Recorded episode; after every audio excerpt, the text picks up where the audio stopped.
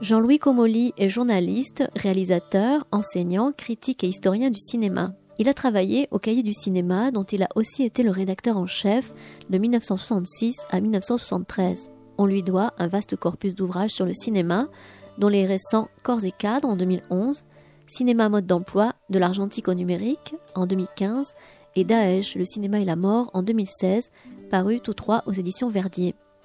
Lundi 27 mai 2019, Jean-Louis Comolli était à la librairie Ombre Blanche lors d'une rencontre organisée avec le soutien de la Cinémathèque de Toulouse et de l'association de cinéma d'art et essai en Aquitaine, Limousin et Midi-Pyrénées. Il y présentait son livre Cinéma numérique survie, l'art du temps, paru aux éditions ENS.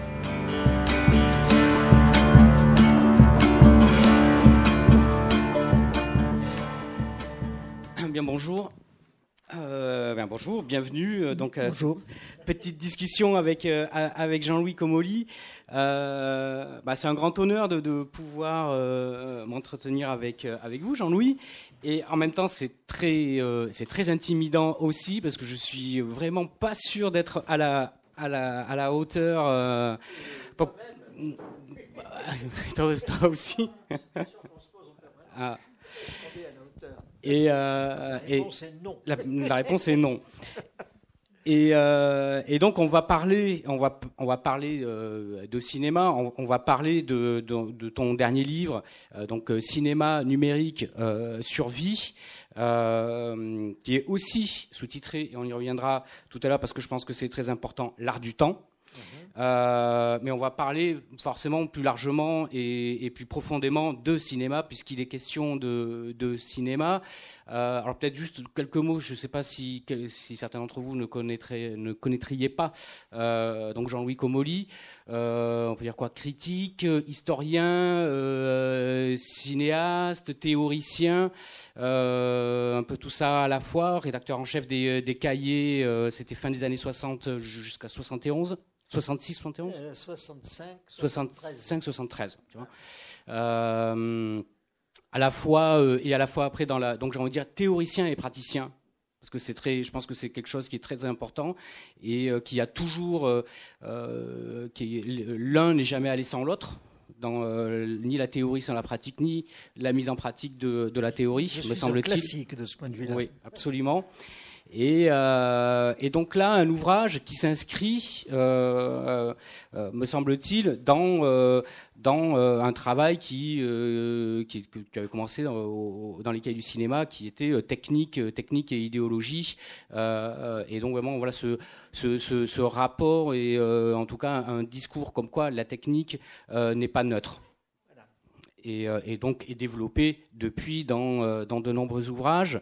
Et, euh, et donc, me semble-t-il là, si j'ai tout, si tout bien compris dans ce, dernier, dans ce dernier livre, un voyage qui, je l'ai ressenti comme ça, nous amène sur la question du rapport, du, rap- du rapport du cinéma au monde à,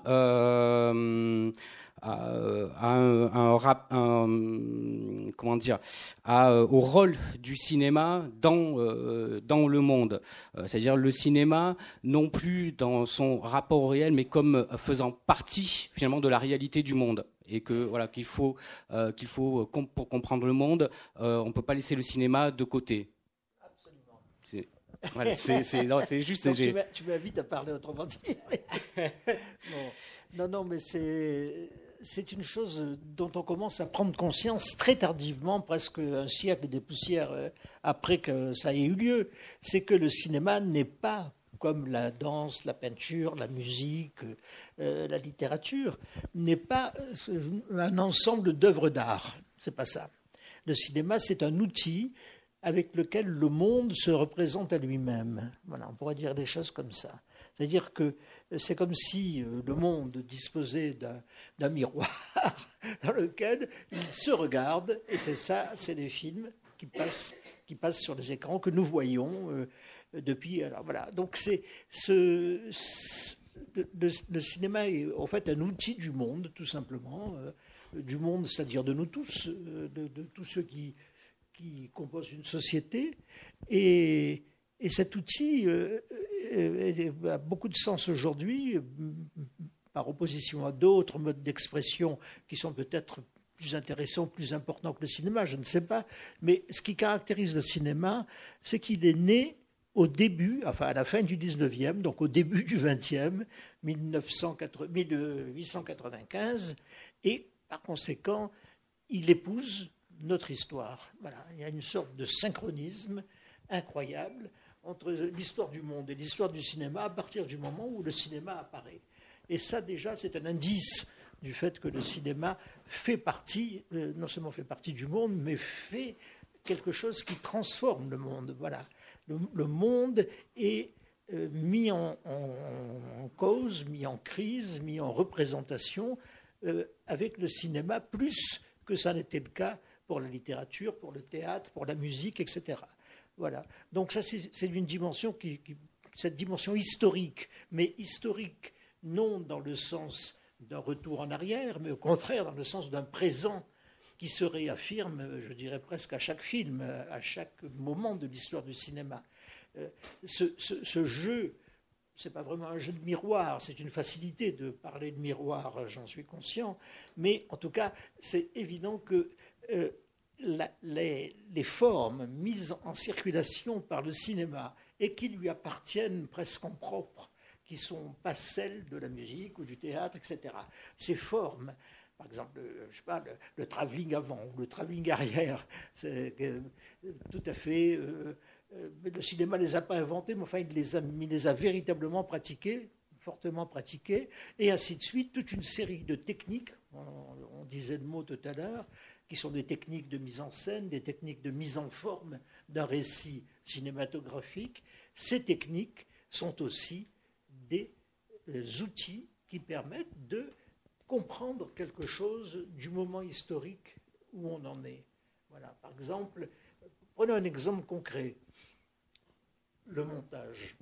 Bon, si euh, vous vous êtes intéressé au cinéma et si vous avez vu des films euh, bah, de Dziga Vertov, par exemple, 1929, ou bien à propos de Nice, de Jean Vigo, 1929, vous avez constaté qu'il y a un montage, on pourrait, presque dire accéléré, de plans souvent très brefs, euh, assez saisissants, donc euh, qui vont très vite, comme une avalanche d'images.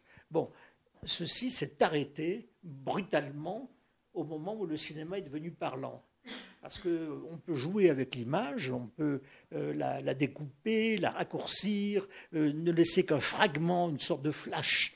C'est ce qui se passe d'ailleurs aujourd'hui pour beaucoup de bandes vidéo sur Internet. Mais dès que la parole arrive, ben, c'est plus possible. Parce que ben, vous pouvez, avec la parole, faire beaucoup de choses, mais ni l'accélérer, ni la ralentir. Donc la parole établit fortement une discipline temporelle avec, laquelle on ne peut pas tricher. Et quand on le fait, ben, ça se voit et c'est presque désagréable. Voilà. Donc, euh, au moment, quand la parole arrive dans le cinéma en 1929-1930, eh ben, qu'est-ce qui se passe? Il se passe que la forme des films change, que la durée des plans se rallonge, qu'on euh, va même aller jusqu'au plan séquence d'une heure euh, mmh. qui se pratiquait et qui se pratique toujours aujourd'hui. Donc, l'idée que filmer la parole, ben, c'est s'insérer, accepter une certaine temporalité qui n'est plus celle de l'accélération.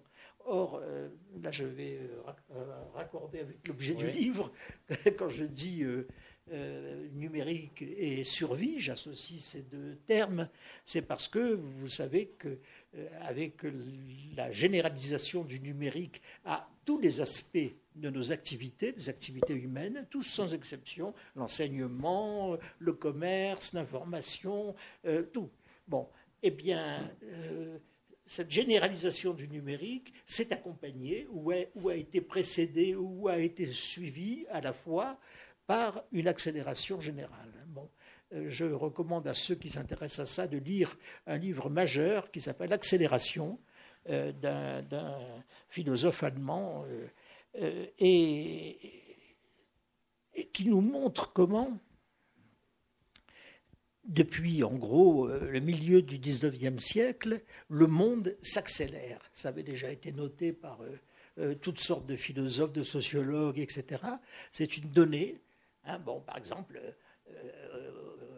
début du 19e, on mettait une demi-journée de diligence pour aller de Marseille à Avignon. Je dis n'importe quoi, mais enfin, c'est à peu près ça. Bon, évidemment, cette, cette, idée nous est totalement comment dire, inimaginable aujourd'hui. Ça dépasse complètement.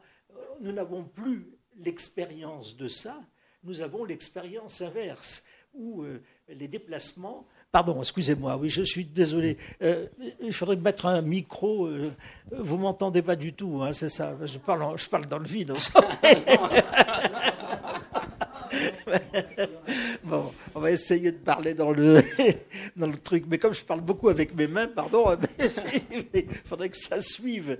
Alors voilà, donc euh, ce que nous avons vécu euh, et donc intériorisé d'une manière ou d'une autre comme expérience des durées euh, bah, a été bouleversé radicalement par l'accélération, hein, le, terme de ce philosophe qui s'appelle Hartmut Rosa, l'accélération du monde bon, à bousculer euh, ben, nos, sensations. Euh. Alors, du coup, on, pourrait dire de manière assez simpliste, mais juste, on pourrait dire que une partie du monde a été accélérée, la majeure partie du monde, les élections, le, dépouillement des votes, euh, euh, la, radio et la télévision, enfin, de quantité de choses, la circulation des informations, etc., etc., l'argent, euh, le, calcul, qui va beaucoup plus vite aujourd'hui qu'à l'époque de Pascal, etc., etc. Bien. Et puis une partie de, des rythmes ou des tempi du temps vécu ne sont pas encore et peut-être ne seront jamais accélérés. Alors, voilà, je prends des exemples grossiers aussi, mais il faut en gros à peu près neuf mois pour fabriquer un bébé. Alors, ça s'accélère, bien sûr. On va, de plus en plus vers des, prématurés. Bon, les, bébés naissent plus jeunes, mais ça ne peut pas aller euh, euh, au-delà d'une certaine limite, tout le monde le comprend. voilà. Donc, il faut du temps pour fabriquer un petit dôme. Voilà, ce temps n'est pas tout à fait compressible.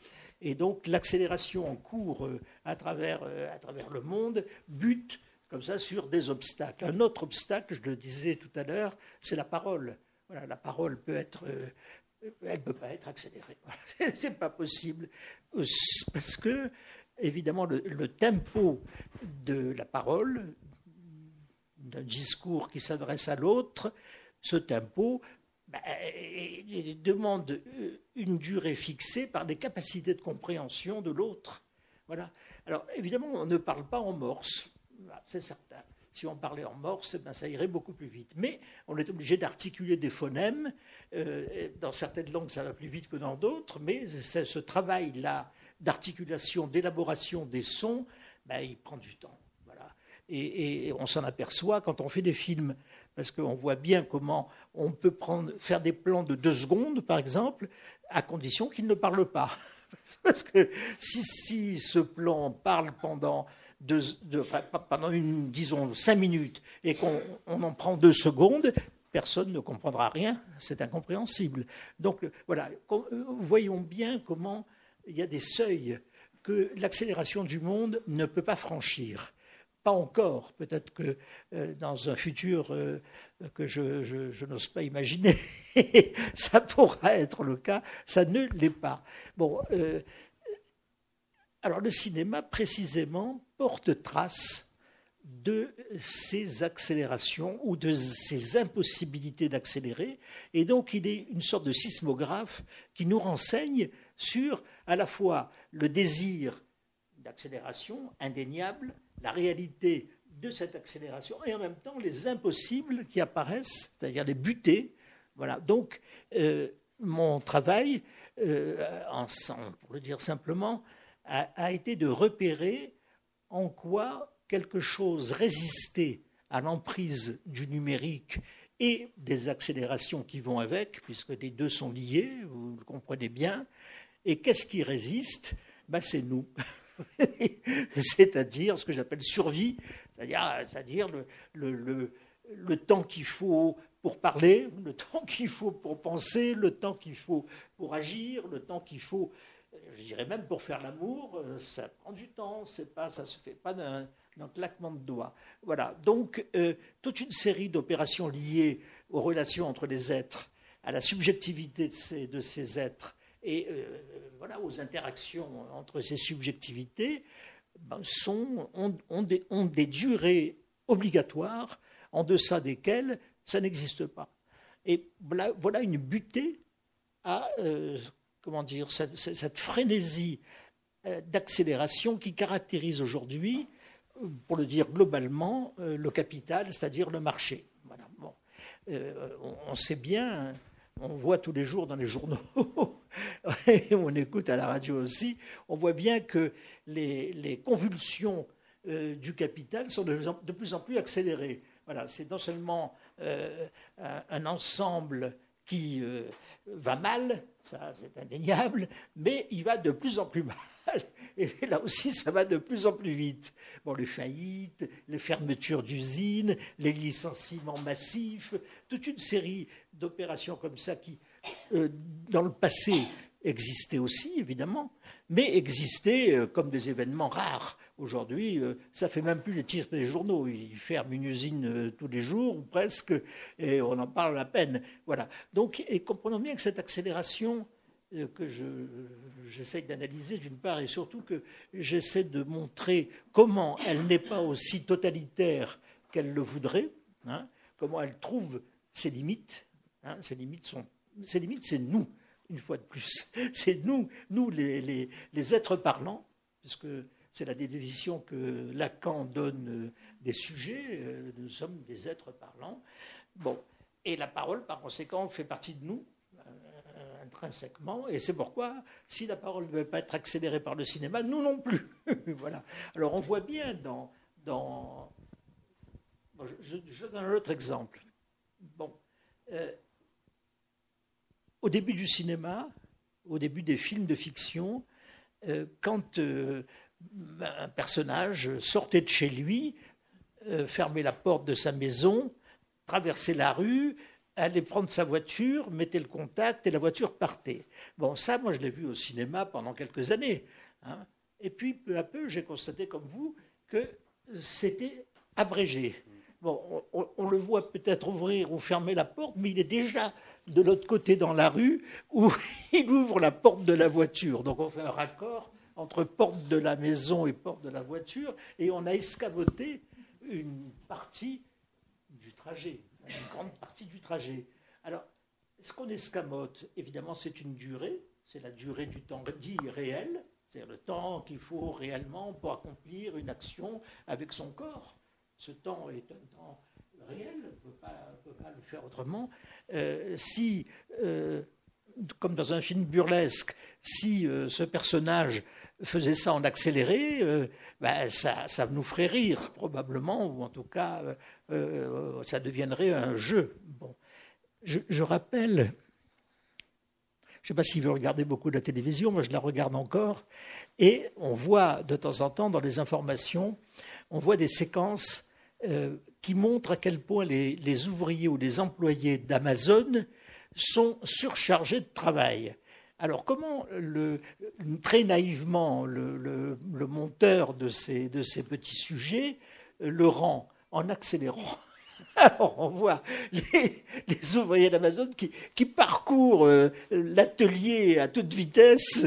bon, ah, évidemment, c'est à la fois d'une grande naïveté, et surtout c'est totalement opposé à la vérité. la vérité, c'est qu'ils sont de plus en plus lents, les ouvriers d'Amazon, parce qu'ils sont de plus en plus fatigués, et que par conséquent, rien n'est accéléré. Au contraire, tout se ralentit dans leur vie réelle. Voilà. Alors, c'est là où on voit que les outils mis en place par le cinéma, euh, très tôt, très tôt, sont des outils qui jouent avec le temps.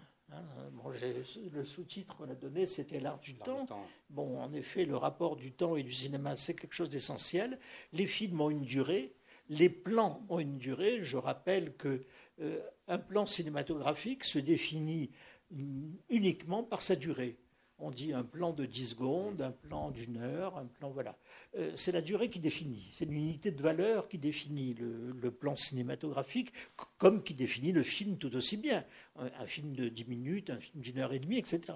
Et donc, euh, très tôt, la machine cinématographique, la caméra, le cinématographe des frères Lumière, par la force des choses, a joué avec le temps.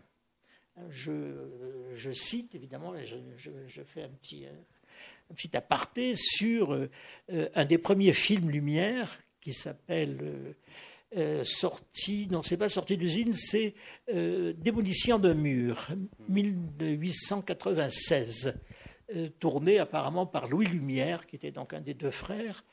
Et bon, la petite histoire raconte, mais cette histoire, cette petite histoire, comme dans les fables ou dans les mythes, nous dit quelque chose d'important, ce n'est pas anecdotique. Euh, la petite histoire dit que euh, le film a été projeté et puis que par une sorte d'oubli instantané, de, trouble de la mémoire, Louis Lumière a oublié de le rembobiner. Et donc le film est repassé tout seul par la machine, mais il est repassé à l'envers. Et donc les, spectateurs de vous, euh, euh, moi, bon, euh, ont eu la, surprise, mais une vraie surprise, de voir le mur en question abattu en un premier temps, avec la poussière et tout ce qu'il faut, et puis, hop, il s'est relevé. Et évidemment, euh, des spectateurs comme nous, naïfs comme nous, ont crié au miracle, enfin à l'impossible. Qu'est-ce que c'est que ça? Eh bien, voilà, la réversibilité des actions et des mouvements a été non pas inventée par le cinéma, puisqu'elle existait dans la littérature, dans les fables, dans les contes féeriques, tout ce que vous voudrez, bien sûr, mais rendue visible par le cinéma, ce qui n'est pas du tout la même chose. Donc le cinéma, une de ses définitions, c'est d'avoir rendu le temps visible.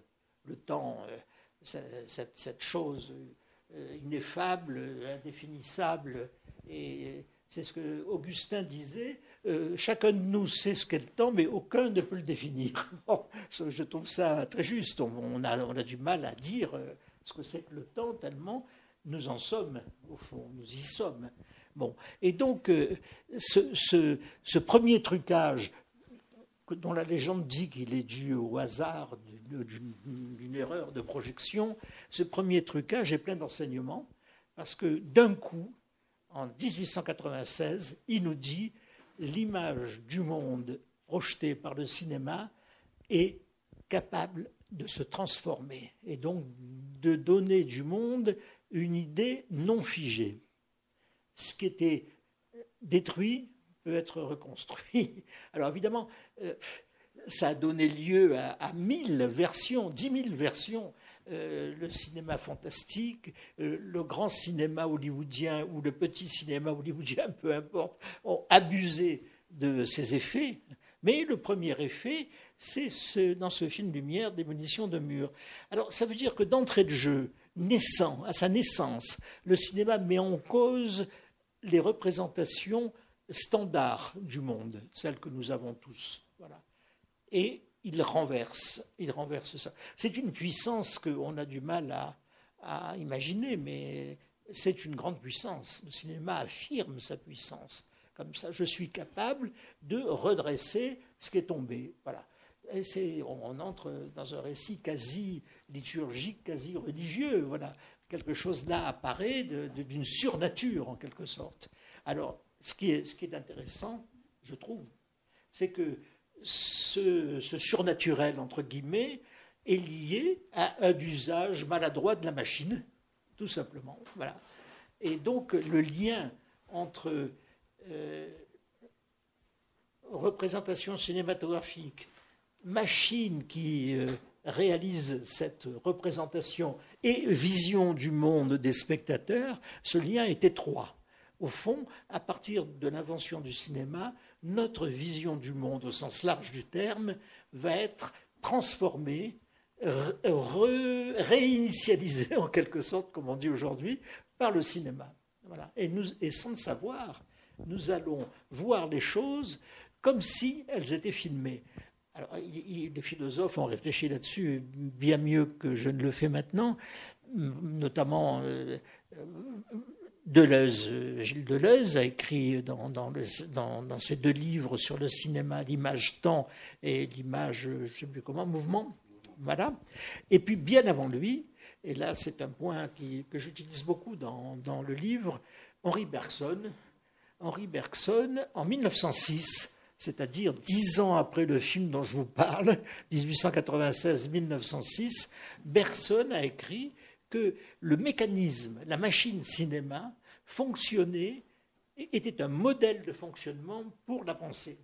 Que la pensée était euh, travaillée avec les mêmes données que la machine cinéma, c'est-à-dire l'analyse et la synthèse. effectivement, euh, tout objet de pensée euh, passe par une phase d'analyse, et puis euh, s'il faut élaborer un concept, on est déjà dans la synthèse, bien sûr. Voilà.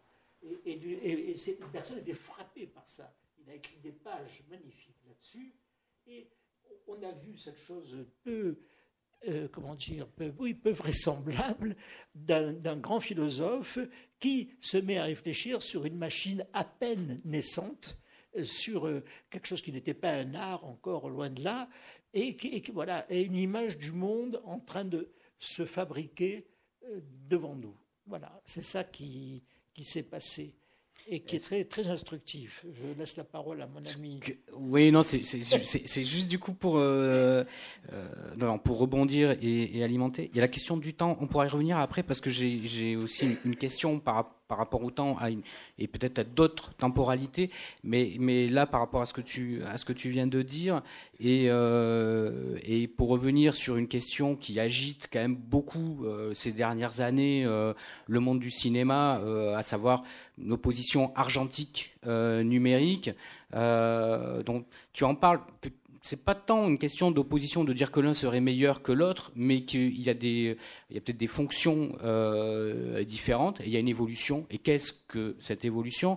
Donc, ce que j'avais noté dans une définition, c'est que l'argentique, c'est ce que tu disais euh, avant, c'est aussi le côté euh, accidentel, aléatoire, les selles qui sont qui, qui, qui bougent d'un photogramme à un autre photogramme et l'argentique et, euh, et, le numérique euh, à l'opposé qui est euh, figé le pixel lui étant étant étant figé et du coup ne, ne, ne, bouge pas. Donc du coup rien que sur cette question finalement du support de passer d'un support à un autre à un autre support est-ce que il y a il y a quelque chose qui a changé de l'ordre du, du, cinéma ou peut-être du cinéma à son rapport au monde? Et, et du coup enfin et la question que je me pose par rapport à ce que tu disais, euh, euh, c'est-à-dire que le, euh, cinéma est depuis, sa naissance est, est, donc extrêmement lié aussi à l'histoire, à l'histoire des, sociétés et contemporaines. Et, et le, le cinéma, c'est de rendre visible c'est vraiment ce qui, a été, euh, ce qui, a été, euh, euh, enfin, qui a animé, qui a animé vraiment le, cinéma du, 20e. Et est-ce que avec le numérique, est-ce que du coup, c'est, on rentre pas dans une autre phase de l'histoire qui est quelque part de rendre invisible? Presque presque d'une perte de mémoire. Est-ce que euh, on peut aller jusque là ou enfin comment tu tu définirais la chose? Comment tu comment tu la placerais? Cette question euh, traverse aujourd'hui tous les gens qui font des films, mais aussi euh, les, les, penseurs, les philosophes, les sémiologues, de ce que tu voudras. le problème, c'est que l'accélération, c'est pas seulement au cinéma. Le numérique, c'est pas seulement au cinéma, c'est partout. Voilà. alors que l'argentique, du temps de l'argentique, c'était pas partout. Il y avait la photographie et le cinéma. Basta. Mm. Maintenant, tout est numérique. Euh, ton frigidaire est numérique. voilà. nous sommes dans un monde. Alors, ça veut dire quoi? Ça veut dire que. Euh, prenons le, oui, l'exemple très concret de la pellicule argent, dite argentique. Bon, Qu'est-ce qui se passe? Il se passe que pour révéler l'image, vous le savez, il faut plonger le négatif dans un bain qu'on appelle révélateur, et dans ce bain, ben, il y a un flottement de, molécules qui ne sont pas organisées, préorganisées, qui circulent de manière aléatoire et qui vont se fixer de manière aléatoire sur le support sensible qui va servir à filmer. Donc la répartition des fameux granules d'argent qui vont, la pellicule argentique, c'est l'argent, comme vous le savez, est sensible à la lumière, et quand il y a de la lumière, l'argent noircit. Voilà, c'est ça le principe. C'est ce que Nips avait euh, euh, mmh. découvert. On l'avait déjà découvert parce qu'on avait découvert que les, les, les, monnaies d'argent vieillissaient, noircissaient euh, sous l'effet de la lumière, etc. Donc, simplement ces molécules qui sont dans le bain et qui vont se fixer sur le support, qui vont ensuite le rendre sensible à la lumière, ben, se fixent se distribue de manière aléatoire. Ce terme aléatoire est un terme absolument central. On pourrait dire qu'il y a d'un côté le numérique et de l'autre côté l'aléatoire, et que ce deux versions du monde absolument incompatibles, totalement séparées. Alors on va développer un instant ça, si vous voulez bien. Bon, euh, cet aléatoire ne se voit plus après dans l'image qui est projetée, ne se voit plus pour la plupart des regards. C'est évident que le regard d'un observateur informé, un directeur de la photographie, euh, euh, un cadreur, va lui percevoir visuellement ce, petit flottement à l'intérieur de l'image qui n'est pas repérable par moi, spectateur. Euh, moi, je, vois une image normale, voilà. Et, mais en fait, elle n'est pas tout à fait figée. Elle, elle, a été traversée par des mouvements, par des, trajets de molécules. Euh, et, parfois, il y en avait des amas moléculaires plus intenses ici, moins intenses là. Et ainsi, cette image a été livrée au hasard. Alors, le mot hasard est un mot très important dans l'histoire du cinéma, mais dans la pensée tout court, bien sûr, parce que euh, le hasard signifie une limite du contrôle. Voilà, il y a un moment où euh, quels que soient les calculs des probabilités, et il y en a évidemment euh, un grand nombre, quels que soient les big data, il y aura toujours un moment où quelque chose arrivera qui n'a pas été prévu. Bon. Je prends l'exemple d'un grand historien qui s'appelle Carlo Ginzburg, avec qui j'ai travaillé, et qui, m'a raconté euh, comment il faisait quand il arrivait dans une bibliothèque qu'il ne connaissait pas. Bon, et qui avait une base de données considérable, euh, voilà, des big data. Eh ben, il, posait une question à la base de données et selon la formulation de la question, la base de données donnait plus ou moins de réponses. Et donc il, s'amusait à poser la question en grec ancien, par exemple. Au lieu de dire technique, il disait techné à la base. Bon, c'est la même chose, sauf que les références à techné étaient infiniment moins nombreuses que les références à technique. Et donc il opérait comme ça des tris en somme, et le résultat de ces tris était un résultat aléatoire. Parce que, évidemment, ça n'avait été prévu ou pensé ou organisé par personne. C'était la machine qui fabriquait son tri en fonction des, entrées qu'on lui donnait. Voilà. Alors cet exemple euh, nous sert à penser le cinéma il est certain que la numérisation, donc l'abandon de l'argentique, a pris comme sens un contrôle renforcé. Voilà. Nous sommes passés du hasard, euh, qui parfois fait bien les choses et d'autres fois les fait moins bien, au contrôle. Bon, alors quelques exemples concrets. Bon, moi j'ai travaillé longtemps en argentique, euh, avec des laboratoires, euh, LTC euh, à Paris par exemple, et on a fait des étalonnages en argentique. Étalonnage, c'est réussir à équilibrer les lumières pour les associer entre deux plans qui n'ont pas été tournés au même moment, qui ont donc des valeurs lumineuses différentes ou des couleurs différentes, etc. Et l'étalonneur se fie évidemment à son œil et se fie à sa mémoire pour tenter des tirages plus ou moins dense, plus ou moins euh, lumineux, plus ou moins fort en rouge ou en magenta, ou plus ou moins fort, voilà. Et donc il, équilibre euh, dans le bain qui va servir à, à, étalonner cette pellicule, il équilibre les choses à partir de son savoir, de son expérience et de ses connaissances. Mais j'ai vécu, comme tous les autres d'ailleurs, un nombre invraisemblable de moments où l'étalonneur était lui-même surpris par le résultat. C'est pas du tout ça. Hein. il y a une erreur quelque part. Bon. Et effectivement, les bains ne sont pas contrôlables au grain près. Voilà. Et ça, c'est quelque chose qui nous donne euh, une leçon. Parce qu'avec les pixels, c'est contrôlable au pixel près. Alors ça, c'est quand même euh, très troublant, si vous voulez. Euh, de dire autrement, je reprends la formule que, que tu disais, Franck, c'est que en numérique, les pixels changent de couleur, d'intensité, varient en quelque sorte tout le temps, mais toujours au même endroit. C'est-à-dire le pixel jaune remplace le pixel rouge au même endroit, exact au même endroit, c'est-à-dire en, dixième de millimètre ou en millième de millimètre, mais au même endroit. Alors que dans, dans la pellicule argentique, il n'y a pas de même endroit, ça n'existe pas. La notion de, duplication exacte n'existe pas. Voilà. C'est comme ça que toute copie faite à partir d'un négatif en argentique bah, est un original à sa façon. Euh, c'est une copie, mais une copie qui ne ressemble pas complètement à sa voisine, même si ces différences sont peu perceptibles. Alors que dans le numérique, nous sommes assurés que toute copie est un double exact de euh, la notion d'original ayant donc disparu de, la précédente copie. Voilà, de copie en copie, aucune modification. Alors voilà, donc c'est, ce que je dis là, c'est comme une histoire de science-fiction. C'est un monde où euh, euh, chaque être ou chaque chose serait identique à lui-même ou à elle-même éternellement. Voilà, un défi au passage du temps.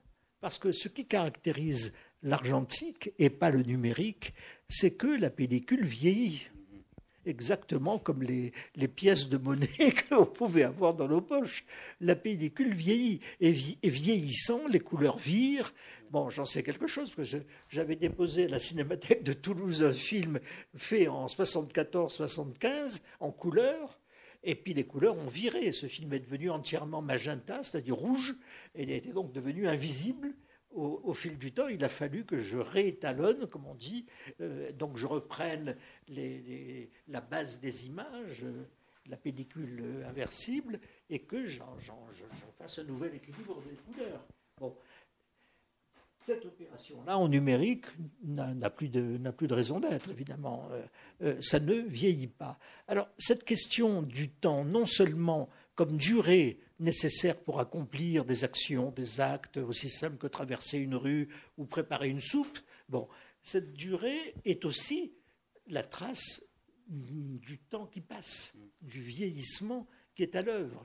Voilà, et c'est comme ça que euh, nous avons pu écrire, en tout cas, qu'un euh, plan fixe d'une pomme qui dure une minute, qu'est-ce qui est filmé? C'est toujours la même image, de photogramme en photogramme, il n'y a pas aucun mouvement, il n'y a aucune modification de lumière, etc.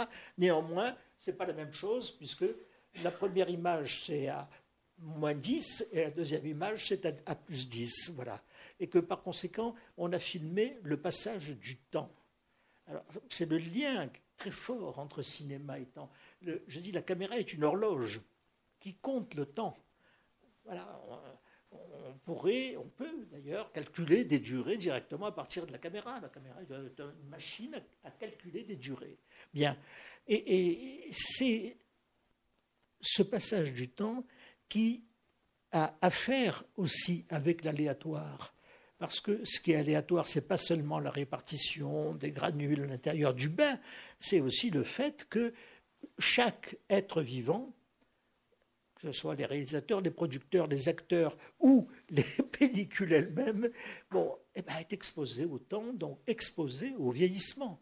Et, donc imaginer un monde dans lequel les pixels ne vieillissent plus et qui sont toujours aussi frais pour se remplacer exactement les uns les autres à la place où ils étaient, bah, c'est une vision d'horreur pour moi, pardon, hein, mais je trouve ça effrayant. Voilà, moi je suis, bon, c'est pas que je suis pour le vieillissement, je suis moi-même assez vieux, donc je n'ai rien contre. Néanmoins, je vois bien que ce qui est beau dans, dans, dans la vie humaine, ben, c'est qu'on vit plusieurs âges avec des limites, des avancées ou des reculs, etc.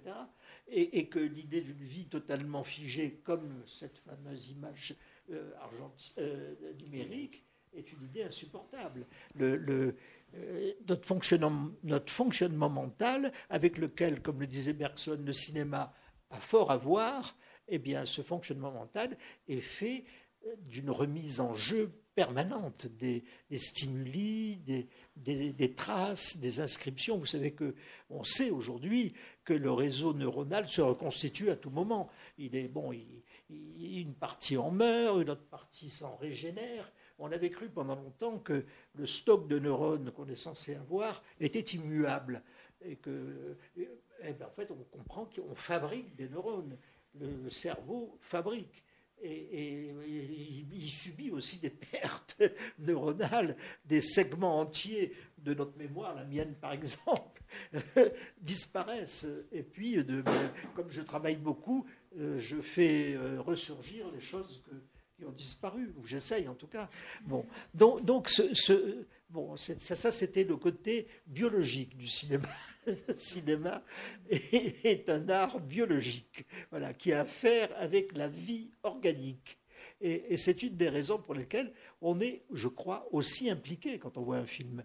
C'est pas seulement euh, qu'on le voit en tant qu'œuvre, euh, qu'on admire ou pas, qui nous intéresse ou pas, c'est que notre corps le voit comme un autre corps et que la vibration qui peut exister dans le film ben, a à faire avec notre propre vibration et le fonctionnement des, raccords, par exemple, entre deux plans, est quelque chose qui renvoie au fonctionnement mental, indéniablement. Voilà. C'est une des raisons, à mon avis, pour lesquelles le cinéma est devenu euh, très vite très populaire, parce qu'il n'y avait pas d'autre. Euh, c'est comme ça qu'on le ressentait, on ne pouvait pas le ressentir autrement. Il y avait une transparence presque, une approche directe. Alors, je reviens maintenant sur la question de l'art, qui est une des questions qui était sous-jacente euh, dans la tienne. Je rappelle que euh, le cinéma est né donc en 1895, né non pas que l'invention des frères Lumière euh, n'était pas antérieure, elle l'était, mais la première projection publique, et c'est la naissance du cinéma, c'est comme un bébé qu'on prend et qu'on montre euh, au cercle de famille pour prouver qu'il est né. Bah, la naissance du cinéma, c'est le public, c'est la projection publique, et ça c'est en, novembre 1895. Bien, à ce moment-là, la notion d'art n'a affecté nullement le cinéma, alors en rien. Il a fallu des années et des années pour que un critique qui s'appelle Ricciotto Canodo, en 17 d'abord et ensuite en 22, élabore. Le, alors, il avait d'abord parlé d'un sixième art. Euh, sixième art, et puis il s'est aperçu quelques mois plus tard, il a été obligé d'écrire un autre article, qu'il avait oublié la danse en, comptant les arts. Et donc le sixième est devenu septième. Mais il est devenu septième en 1922, c'est-à-dire 40 euh, ans ou presque après sa, naissance officielle. Et, pendant tout ce temps-là, qu'est-ce qui s'est passé? Ben, Les gens ont fait des films, bien sûr. Ils n'ont pas attendu que ça s'appelle Septième art pour filmer. Donc des films ont été faits de toute longueur, de toute durée. On a inventé le montage, on a inventé la série. Tout ça, ça date du, temps où le cinéma n'était pas considéré comme un art et où pourtant les choses qui s'y passaient étaient il, y avait, il y avait eu quand même le, avant le film d'art. Alors le film, qui est, le film d'art, c'est le, mot. Oui, voilà. voilà. Mais qui avait une velléité quand même, enfin, un rapport ah ben, à l'art, mais c'est pas, pas le cinéma comme art. C'est appelé comme ça pour se distinguer de ce qui se passait dans les caméras lumière. Voilà. Alors, le film d'art, c'était quoi? Ben, On va filmer les comédiens de la comédie française sur un, sur un plateau en train de jouer, je sais pas, l'Aiglon ou, ou Cyrano de Bergerac, et, et, des plans fixes. Il n'y a pas de découpage il n'y a pas de montage, c'est ce qu'on appelle aujourd'hui une captation. C'est ça. Voilà, c'est ça. Le film d'art, c'était, disons, une manière polémique d'affirmer que ça se référait aux vrais arts, c'est-à-dire le théâtre, la littérature, le roman. Voilà. Mais ça, ne concernait en rien le cinéma lui-même. Et d'ailleurs, ces, ces, films, si vous en voyez un jour, on en trouve aussi sur Internet, bon, sont littéralement casse-pieds, hein, franchement. on n'a pas envie de voir ce genre d'art-là. Alors voilà, donc je, souligne ça parce que euh, on, m'a beaucoup reproché, on me reproche toujours de tout mélanger, c'est-à-dire euh, mélanger les grands films de notre histoire forte, euh, je parle des grands cinéastes, hein, et, puis les frères Lumière qui, eux, étaient des, artisans, au fond, qui n'avaient aucune ambition esthétique, qui étaient des manipulateurs de machines, inventeurs et mmh. manipulateurs de machines.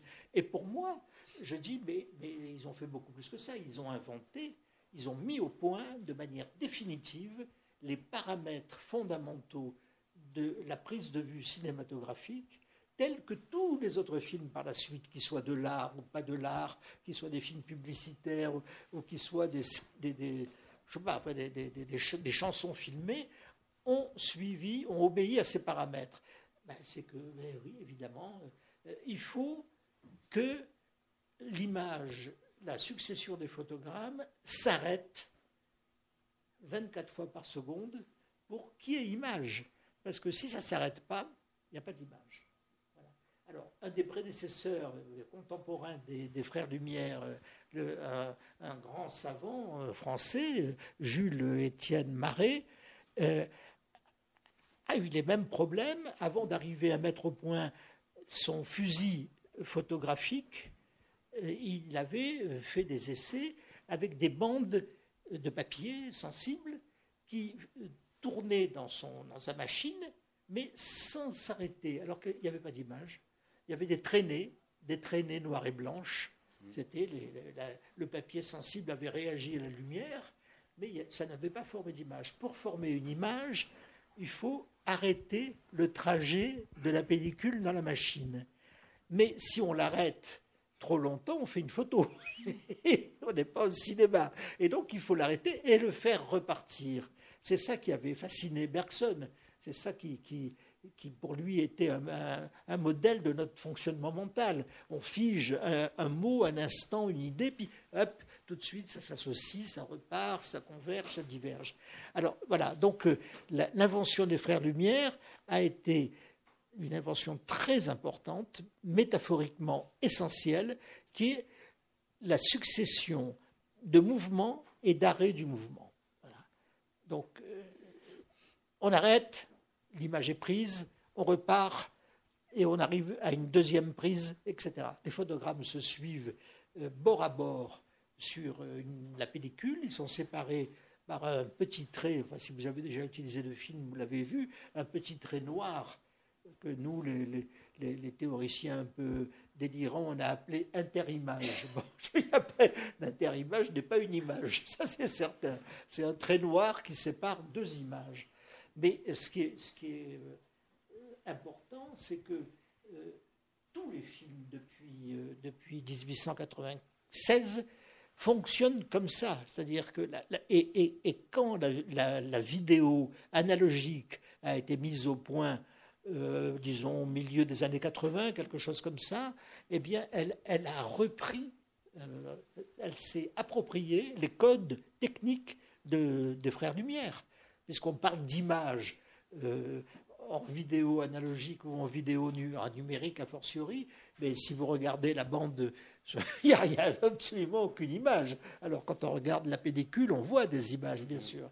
Donc la notion d'image, qui est totalement abstraite dans la technique euh, numérique eh ben, vient directement des frères Lumière. Et le même processus d'arrêt et de mouvement est en place dans les machines numériques comme dans les machines argentiques. Et donc l'héritage des frères Lumière a persisté. Parce qu'il n'y a pas d'autre manière d'articuler l'arrêt et le mouvement.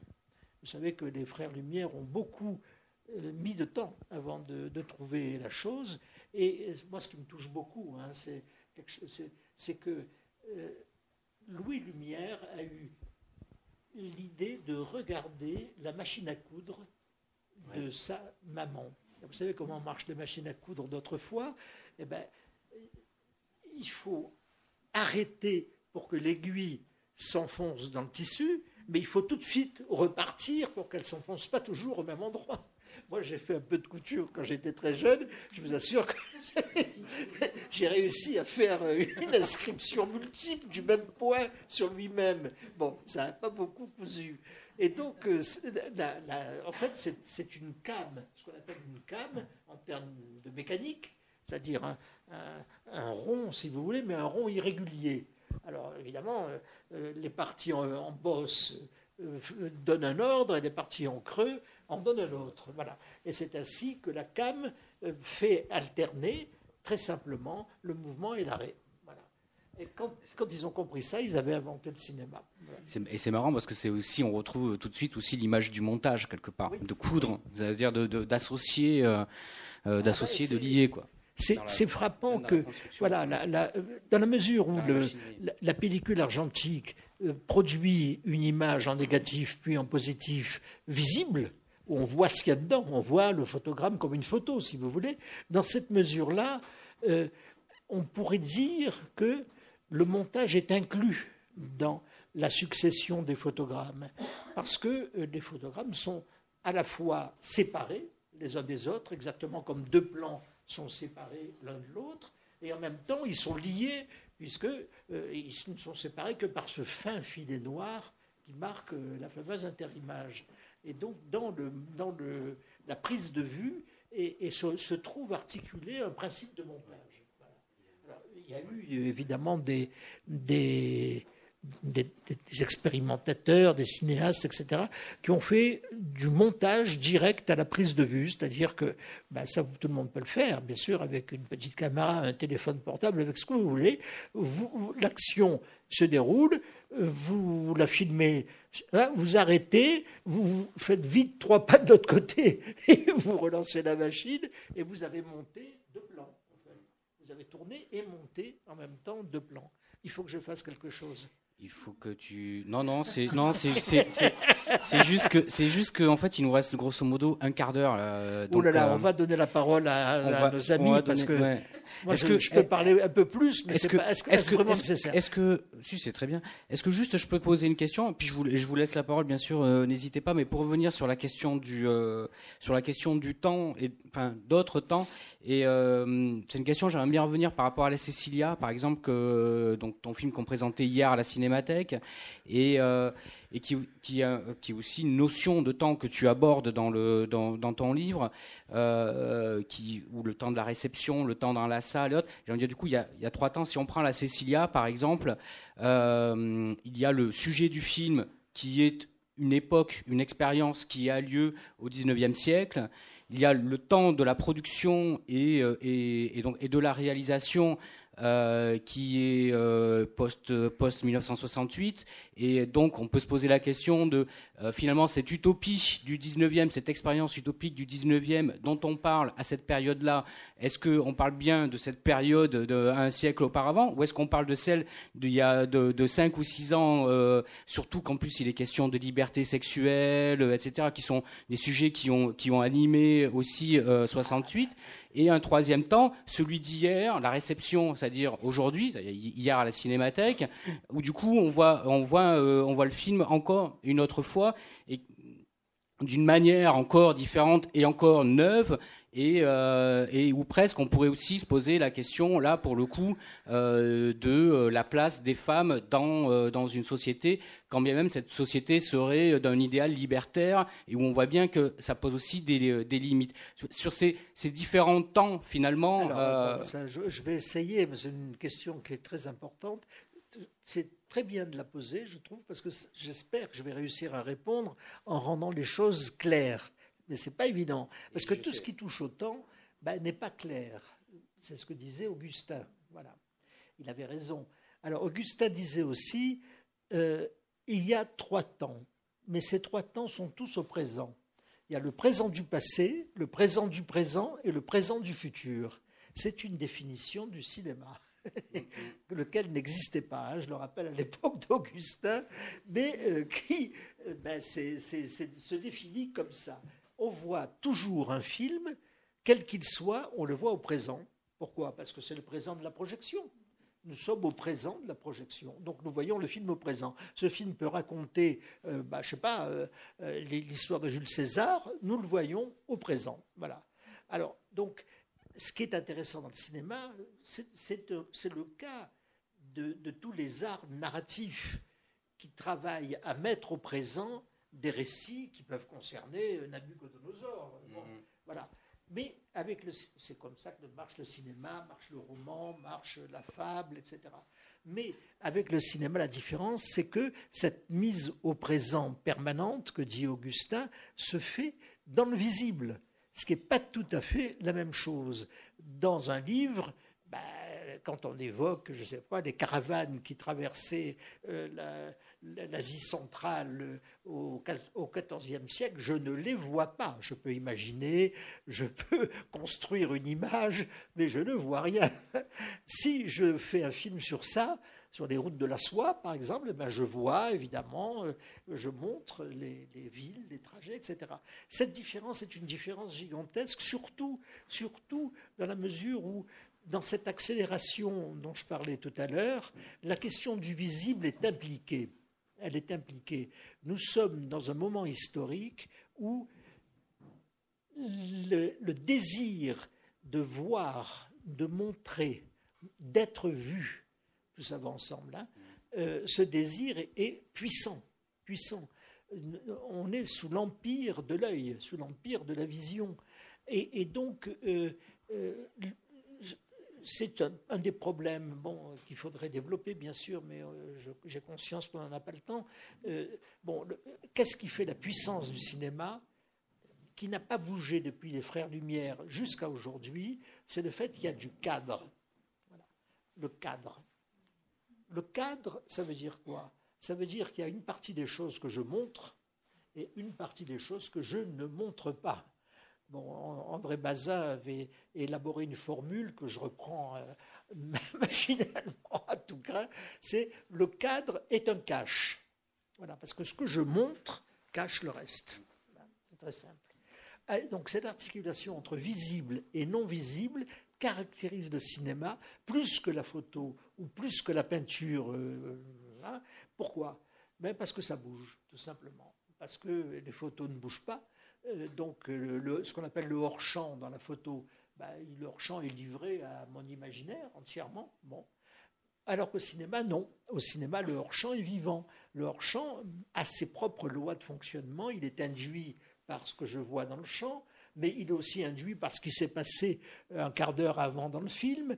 Il est induit par ce que j'attends. Bon, le hors-champ est imaginaire. Et cette puissance de l'imaginaire s'articule fortement dans le hors-champ. Alors l'art du cinéma, c'est ça, c'est ce lien puissant entre visible et non visible. Et c'est pourquoi le cinéma aujourd'hui est en danger, euh, disons-le franchement, parce que cette civilisation numérique, celle de l'accélération dont on parlait tout à l'heure, voudrait accélérer le visible. On ne peut pas l'accélérer, je l'ai expliqué pourquoi, sauf dans certaines limites. Bon, on peut faire euh, et même la caricature de l'image des ouvriers d'Amazon qui courent partout euh, comme, des, comme des, insectes qui s'agitent, ça a une limite. Voilà, la limite est, claire. Alors, donc, avec le visible, euh, des pesanteurs qui renvoient au monde réel, qui renvoient à la gravité universelle. Par exemple, euh, Notre-Dame, dans les dans les films fantastiques, peut brûler en trois secondes. Dans la réelle vie, elle a brûlé, ça a pris plus de temps. Bon, voilà. Savoir ça, euh, ça marche, hein, mais c'est très important, être capable de distinguer ce qui relève des puissances de l'imaginaire, y compris dans la bande dessinée, dans les cartoons, etc., de ce qui se passe dans le visible réel. Dans le visible réel, bah, il faut du temps pour que quelque chose se passe. Voilà. Euh, il faut un certain temps pour que la pomme qui tombe de l'arbre arrive sur la tête de Newton. Ce n'est pas instantané, ça prend une, certaine durée. Donc le monde réel nous incite à euh, tenir compte de durées non compressibles ou non facilement compressibles. Et donc c'est une, une, école de la réalité, une école du réel. Voilà. Dans l'imaginaire, tout peut aller à toute vitesse ou pas, au contraire, très très lentement, mais de toute manière, la, comment dire, l'épreuve de vérité, c'est ce qui se passe dans le monde réel, où les lois de la, de la, gravitation, les lois de la pesanteur, les lois de la forme, etc., pèsent de leur poids. Voilà. Et donc, alors j'en reviens à. Peut-être on arrêtera là-dessus, on vous donnera la parole, parce que sinon vous allez être totalement frustré de n'avoir pu parler. Euh, je rappelle que la frustration, la frustration, est un des moteurs du cinéma. Si, si le cadre m'empêche de voir tout, ben c'est justement qu'il me frustre d'une partie du champ visible. Voilà. Et donc le désir de voir passe peut-être de manière classique, euh, de, manière pré-lacanienne, passe peut-être par le fait que je désire ce que je n'ai pas, ce que, je ne vois pas. Bon, voilà. Donc le cadre a un rôle très très stimulant. Euh, quand euh, vous avez, tout le monde a filmé, je pense aujourd'hui. Vous prenez votre téléphone et vous faites un panoramique, c'est-à-dire un mouvement d'appareil latéral, droite-gauche ou gauche-droite. Il est clair que vous allez inclure des éléments, des gens, par exemple, vos amis, et puis d'autres, vous, allez les exclure dans le même mouvement. Pour aller, pour aller vers vous, ben, je suis obligé d'exclure madame, pardon. Et, voilà. et, donc, la, question qui est en définitive politique, de savoir ce qui est inclus et ce qui ne l'est pas, ce qui est exclu et ce qui ne l'est pas, ben, le, filmage la pose immédiatement. Voilà. Et, je dirais que la généralisation des, téléphones portables, des, petites caméras, etc., euh, oblige euh, la plupart de, ceux qui s'en servent euh, à se poser ces questions. Et donc, qu'est-ce que je filme? Pourquoi je mets ça dedans et pas dehors? Et, quand on fait une photo, déjà, ces questions se posent. Si vous faites une photo de groupe, il y aura toujours quelqu'un qui va se, coller à l'autre pour être dans l'image parce qu'il a peur d'être dehors. Bon, alors ces questions d'inclusion-exclusion, ce sont des questions politiques. On peut les dire en, termes moteurs, en termes spatiaux, mais on peut aussi les dire en termes politiques. Donc, enfin, bon, voilà, c'était une série de petits coups de sonde à l'intérieur d'un océan de questions. Si vous voulez en poser de nouveau des questions, à vous. Bah,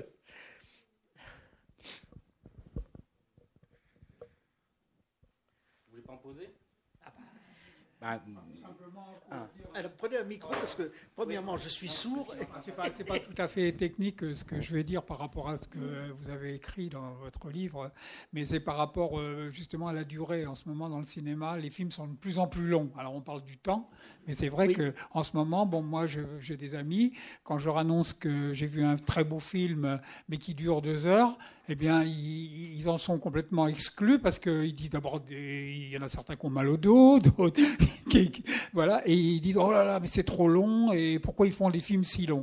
Bon, il y a toujours eu des films longs, je pense que là, mais en ce moment, il y a une profusion de, films longs, et certaines euh, spectateurs sont un peu gênés par ça. Euh, pour eux, un bon, un bon film, enfin un film, c'est une heure et demie, quoi. Enfin, en gros. non, non, mais vous avez tout à fait raison. Euh, la, la, durée, la, pardon, la, durée des films aujourd'hui, de certains films, bien sûr, euh, pose problème au commerce. Voilà. Ah oui, non, mais attendez, à l'époque où je faisais des films qui sortaient dans les salles, époque très lointaine, je, on me disait attention, là, ton film fait 1h45, il faudrait que tu enlèves 5 minutes que ça le raccourcisse, autrement dit, parce que sinon on ne pourra pas faire deux séances qui se suivent en commençant à la même heure avec juste 20 minutes d'écart entre les deux, etc. Donc ces problèmes, disons, de chef de gare se posent constamment aux exploitants de cinéma et du coup aussi aux cinéastes. Et quand on fait, bon, comme, comme Jacques Rivette l'a fait très souvent, des films de 3 heures ou de 4 heures, bah, ces films ont moins de séances par jour, c'est évident, que, d'autres. Et donc, l'économie marchande de ces films n'est pas la même. Voilà, ça, modifie, ça bouleverse même le marché, le marché très réduit de ce genre de film. Bon, alors, cette idée, moi, j'observais hein, que, euh, à la fois, la durée des plans diminuait, et souvent beaucoup, et qu'en même temps, la durée des films augmentait. Bon, donc ça veut dire que dans une quantité donnée de films, il y a aujourd'hui plus de plans qu'il n'y en avait hier, dans la même quantité. Bon, je rappelle un, épisode. Bon, j'ai fait il y a très longtemps une série documentaire pour les Américains, bon, coproduite par PBS, la chaîne publique américaine, donc des gens très bien, euh, très New York, très, très sympathiques. Et euh, à la fin, je suis allé la montrer à New York, précisément au siège de PBS. Et bon, alors l'état-major euh, a vu la, série qui, était sous-titrée en anglais, euh, donc tout va bien. Et à la fin, le patron, je suppose, se lève et me dit Bravo, monsieur Comoli, c'est très bien, bravo, c'est formidable. Mais vous savez que le, spectateur, le téléspectateur américain ne supporte pas les plans de plus de 12 secondes. Alors j'ai été complètement bouleversé parce que moi j'en avais beaucoup des plans qui duraient plus de 12 secondes. Du coup ça voulait dire désosser totalement ce montage et en faire autre chose. Mais alors ça c'était en 1900, que je dise pas de bêtises, 85 eh bien, je fais le pari que si je vais aujourd'hui avec le même film voir le, pas le même producteur, mais son successeur, il va me dire ah, monsieur Comoli, c'est très bien, bravo, mais attention, le, spectateur américain ne supporte pas les plans de plus de 5 secondes. Et si vous prenez le temps de voir beaucoup de films dans le commerce, moi je les vois surtout dans les avions, sur les petits écrans qui, sont là, on s'aperçoit que ça bouge tout le temps, ça change tout le temps. Il n'y a pas de plan qui dure plus de 7-8 secondes. C'est complètement. Alors, ça a des conséquences évidemment très sérieuses et très réelles. C'est que pour que la relation s'établisse et fonctionne, si j'ose dire, entre ce qui est projeté sur l'écran et ce que le spectateur se projette lui-même sur ce que j'appelle l'écran mental, entre les deux, cette, corrélation demande une certaine durée. Si vous l'interrompez trop vite, elle n'a pas lieu, purement et simplement. Donc, euh, beaucoup de films d'aujourd'hui ne sont pas vus en vérité. Euh, c'est un, simulacre de vision parce que ça va trop vite pour qu'on le voit, tout simplement. le voir, ça veut dire être affecté par ce qu'on voit, en ressentir quelque chose et pas simplement le feuilleter. Les films aujourd'hui se feuillettent comme des catalogues. D'ailleurs, on ne voit rien et on croit tout avoir vu. Alors qu'en réalité, ça demande voir, c'est un acte. C'est actif, c'est pas passif. Et cette activité du voir, ça veut dire que le, sujet euh, s'implique, s'inclut à l'intérieur de ce qu'il voit. Pourquoi le cinéma euh, narratif de fiction a une telle durée de vie ben, Tout simplement parce que tous les spectateurs s'impliquent d'une manière ou d'une autre dans ce qui passe sur l'écran et qu'ils s'y retrouvent, le sachant ou non. Voilà. Et que c'est d'eux que, ça, parle, toujours. Voilà. Et, c'est, ça qui tient le cinéma debout. Parce que le cinéma ne parlait euh, que de, pas, d'être imaginaire, de... Bon, ben, évidemment, euh, on s'y intéresserait forcément moins. Bon, c'est même chose pour le roman, à cette différence près, bien sûr, que dans le roman, c'est le langage qui est là et que le langage est un système d'abstraction, alors que euh, dans le visible, la représentation visuelle des choses, ben, on est au contraire dans une interpellation directe de, ben, de, mon corps par le corps filmé. Voilà. Entre les corps spectateurs et les corps filmés, une reconnaissance s'opère. Et par exemple, je, vois tout de suite euh, euh, si euh, c'est un grand, un petit, un, garçon. Bon, évidemment, on peut jouer avec ça. Le cinéma a beaucoup joué sur le travestissement, comme le théâtre d'ailleurs. Mais ça n'empêche que le spectateur, la spectatrice identifie tout de suite l'être filmé comme un être humain, un être parlant, comme lui. Voilà. Ça, c'est quelque chose d'automatique qui précède, qui anticipe. C'est un, philosophe allemand euh, euh, que je trouve assez, assez juste, euh, qui dit la reconnaissance précède la connaissance. Voilà. Alors, je vous invite à méditer cette formule qui est extrêmement riche, en fait. C'est-à-dire que pour connaître, il faut avoir reconnu. ce qu'on ne peut pas reconnaître, on ne peut pas non plus le connaître. Parce que ça demande, ben, ça, ce travail de, disons, d'appropriation, de, familiarisation, d'absorption, qui s'appelle reconnaissance. Et dans reconnaissance, dans, mais dans reconnaissance, il y a nous. Voilà. Alors que dans connaissance, il y a l'autre. Voilà. C'est pas tout à fait euh, sur le même plan.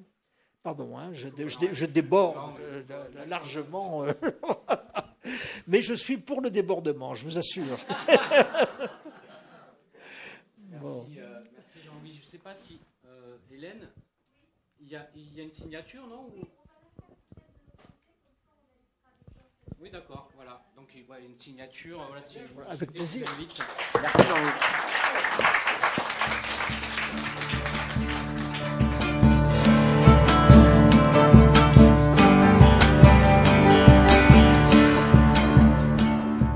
C'était Jean-Louis Comolli à la librairie Ombre Blanche, lundi 27 mai 2019, autour de son ouvrage intitulé Cinéma, numérique, survie, l'art du temps, paru chez ENS Éditions.